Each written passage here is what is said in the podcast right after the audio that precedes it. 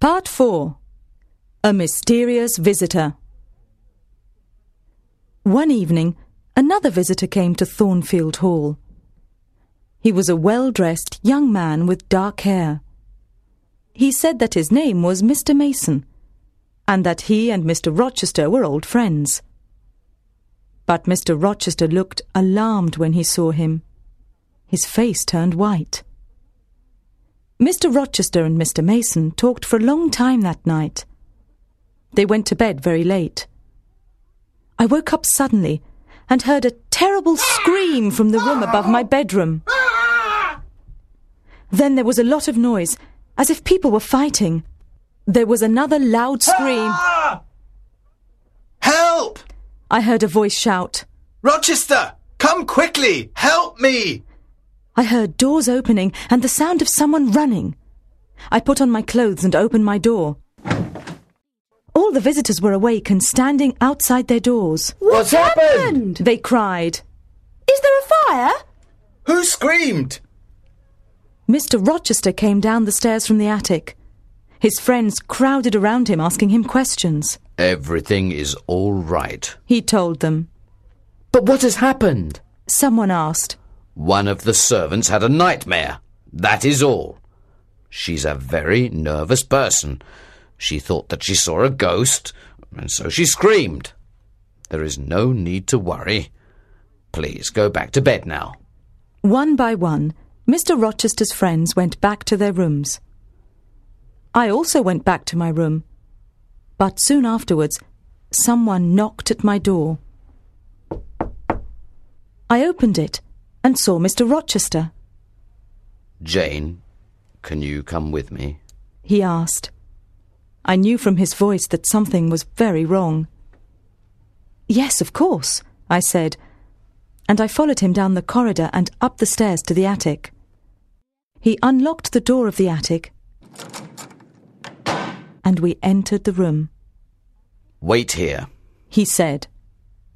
I stayed outside the door of another room while he unlocked it and went inside.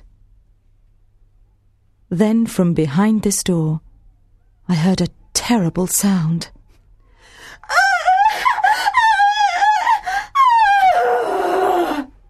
It sounded like a wounded animal crying with rage. Once again, I heard that cruel, frightening laugh. Was Grace Poole inside that room? Mr. Rochester came out and locked the door again. Are you afraid of the sight of blood, Jane? He asked me. I don't think so, I replied. Then come into the room with me. He said. I entered the room and saw that Mr. Mason was lying on a large bed. His face was pale, and his eyes were closed. His white shirt was covered in blood. Is he dead? I asked. No, Mr. Rochester replied. he isn't badly hurt, but I must go and call a doctor for him. Will you stay with him until I return? Mr. Mason moved and tried to speak. Mr. Rochester said to him, Don't try to talk, Mason. You must not speak to Jane while I am away.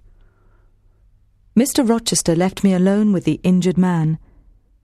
He was away for a long time, and I was very frightened.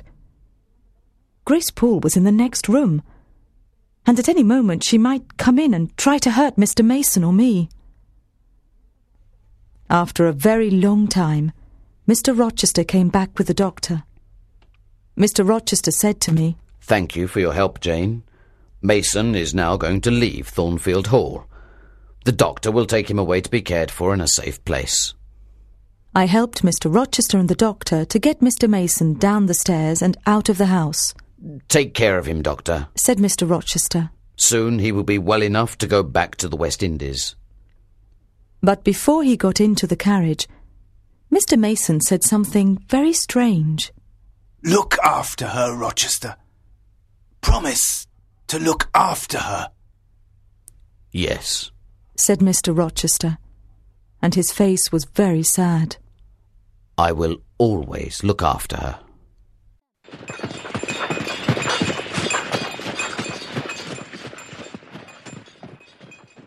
I wanted to go back to the house and to my bed, but Mr. Rochester put his hand on my arm.